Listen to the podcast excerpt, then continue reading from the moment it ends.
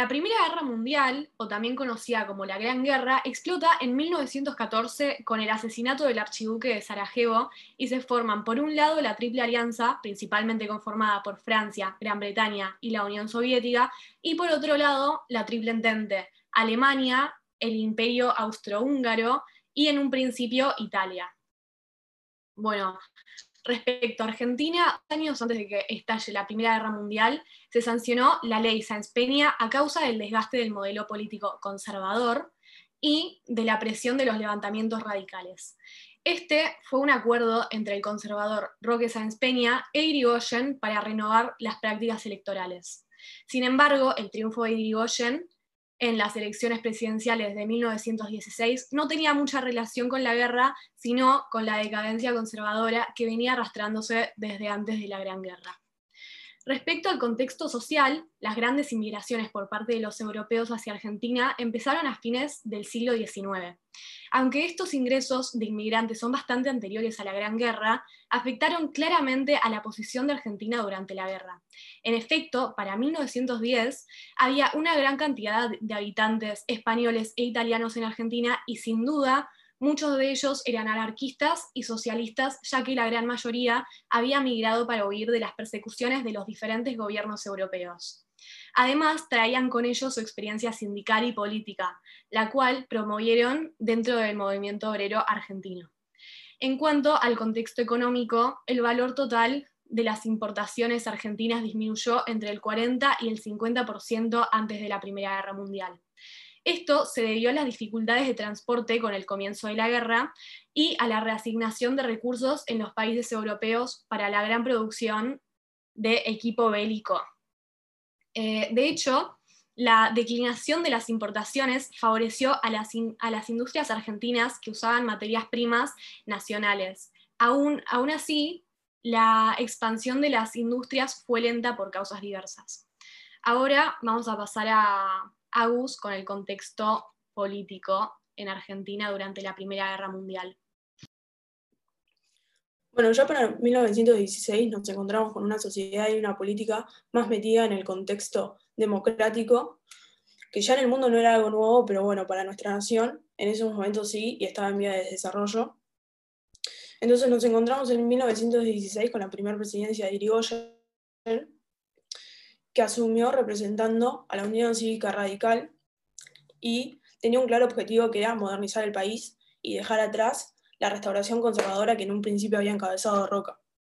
Entonces, empezó a ver que quería plantear una reforma social, pero esto se va a ver un poco opuesto o obstaculizado por la situación de la guerra. Él asumió cuando la guerra ya estaba bastante metida, ¿no? La guerra empezó en 1914, como dijo Cande, y para este momento ya estábamos en 1916, aunque ya nos encontramos en un contexto neutral que había planteado Victorino de la Plaza como el presidente entre 1902 y 1916, pero bueno, Irigoyen tenía una posición por delante que tomar y tenía que definirse en este sentido.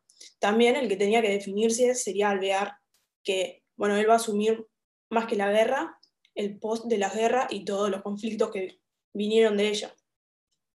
En el país podemos ver que en ese momento había dos grandes corrientes políticas e ideológicas, aunque no había una oposición a la Unión Cívica Radical formada y planteada, porque en ese momento los partidos políticos en Argentina todavía no estaban tan formulados como en otras partes del mundo. Pero bueno, sí nos encontramos con estas dos corrientes que en el seno de la guerra van a tomar posición por la neutralidad o por la idea de romper las alianzas comerciales que ya se tenían.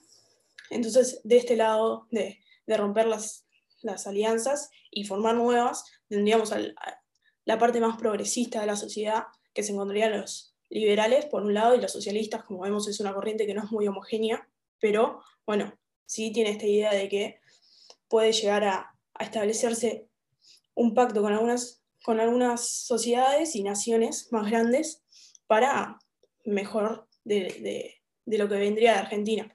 Entonces, de este lado tenemos a socialistas, pero del otro lado, van los progresistas, mejor dicho, pero del otro lado nos encontramos con los catolicistas que tenían una posición mucho más nacional, que bueno, en el contexto del mundo se entendía, ¿no? Que ya estaba empezando a haber estos fuertes nacionalismos y Argentina se estaba empezando a plantear en el contexto de la guerra y con la ruptura de Europa y el alejamiento, mejor dicho, o sea, nunca se termina de romper con Europa y con la madre tierra que sería eh, España en algún, en algún sentido y Francia también bastante con su influencia en la cultura y sobre todo en las élites de, de la sociedad, que muchos iban a formar en Francia.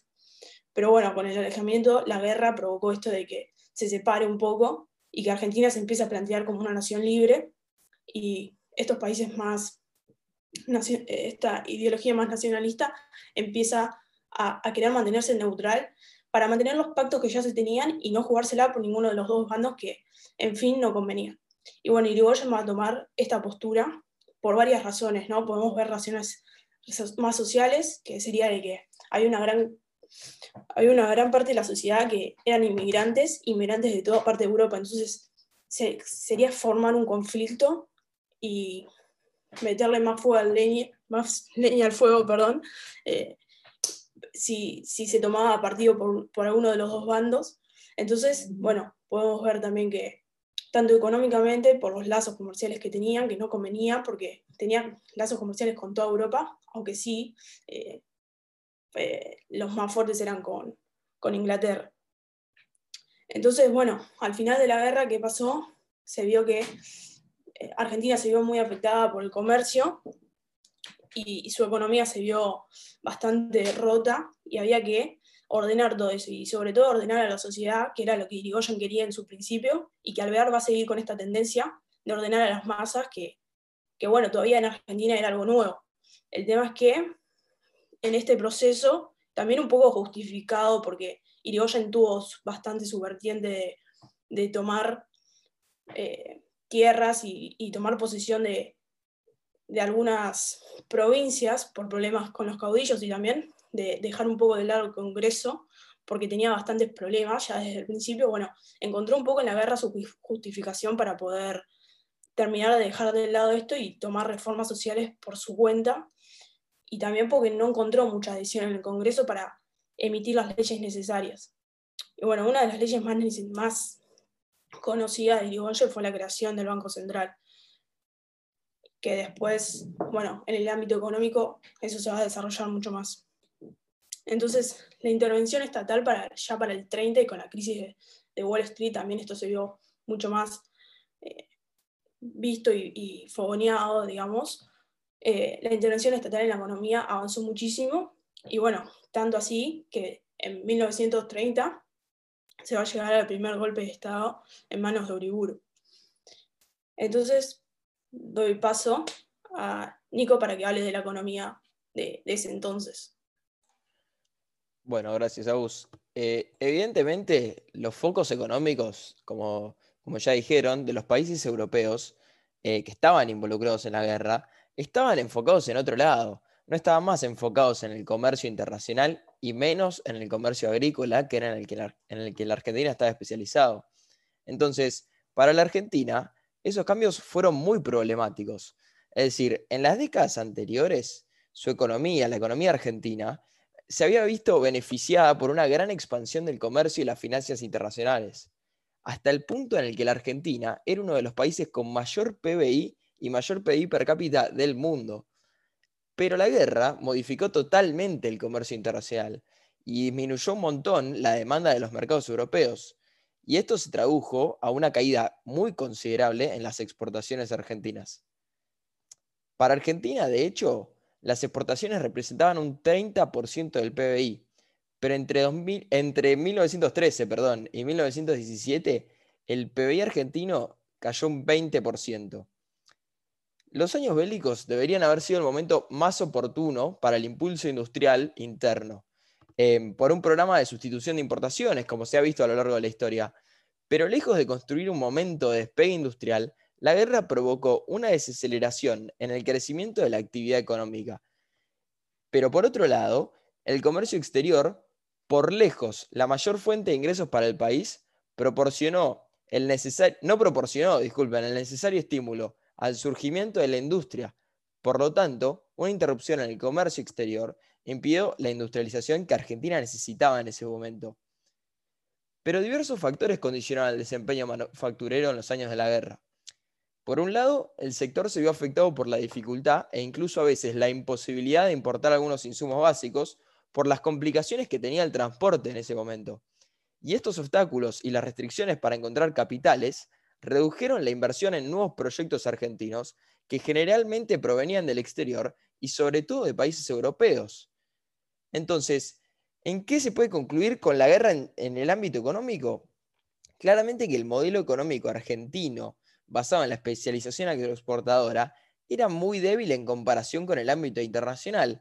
Es decir, no teníamos una muy buena industrialización, no había un fuerte sector industrial y dependíamos mucho eh, del comercio económico y del comercio internacional y de, los, y de la población mundial y de los factores internacionales que Argentina no podía controlar, como por ejemplo la inmigración que recibió Argentina en ese momento. Pero bueno, para hablar de lo social tenemos a Matute. La neutralidad argentina, decretada por Victorino de la Plaza en 1914 y seguida sin mediar decreto por Hipólito Yrigoyen, originó una gran controversia que en consecuencia dividió profundamente a la sociedad argentina. Los ataques alemanes hacia los intereses argentinos, en especial el hundimiento de barcos durante la fase de guerra submarina en 1917 y la entrada en la guerra de los Estados Unidos, fueron agregando motivos que generaron que en la etapa final de la guerra eran muy escasas las voces que se levantaban a favor, a favor del mantenimiento de la neutralidad, la cual era sostenida casi en solitario por Irigoyen. La inmensa mayoría de la opinión pública porteña manifestó claramente sus simpatías por la Triple Entente. Estos alineamientos estuvieron condicionados, al menos en cierta medida, por el, origen de la información, la cual estaba controlada por fuertes manejos en beneficio de los aliados. Por entonces, la entrada abundante de los inmigrantes europeos estaba, variando, estaba variando la sociedad nativa. Alrededor del 30% de la población de Argentina estaba compuesta por inmigrantes. Muchos de ellos decidieron regresar a su país de origen para participar de la guerra. La explicación social por la que Argentina durante las tres presidencias que transcurrieron en la guerra haya mantenido una estricta, neutralidad se debe a que Argentina tenía miedo de crear un conflicto interno entre sus comunidades. El país contaba con comunidades europeas muy fuertes e involucrarse en la guerra iba a significar alteraciones en su sociedad. El trastorno creado por la Gran Guerra desencadena una serie de reflexiones vinculadas al lugar que ocupa Argentina en el mundo y causa un progresivo reajuste en los proyectos de construcción de la identidad nacional. El país mostraba un destacado crecimiento y se intuía que Argentina se convertiría en una potencia económica. La Gran Guerra, en suma, dejó secuelas en Argentina, de economía tan expuesta a los vaivenes del comercio mundial, alterando el optimismo, el optimismo de preocupado de su sociedad.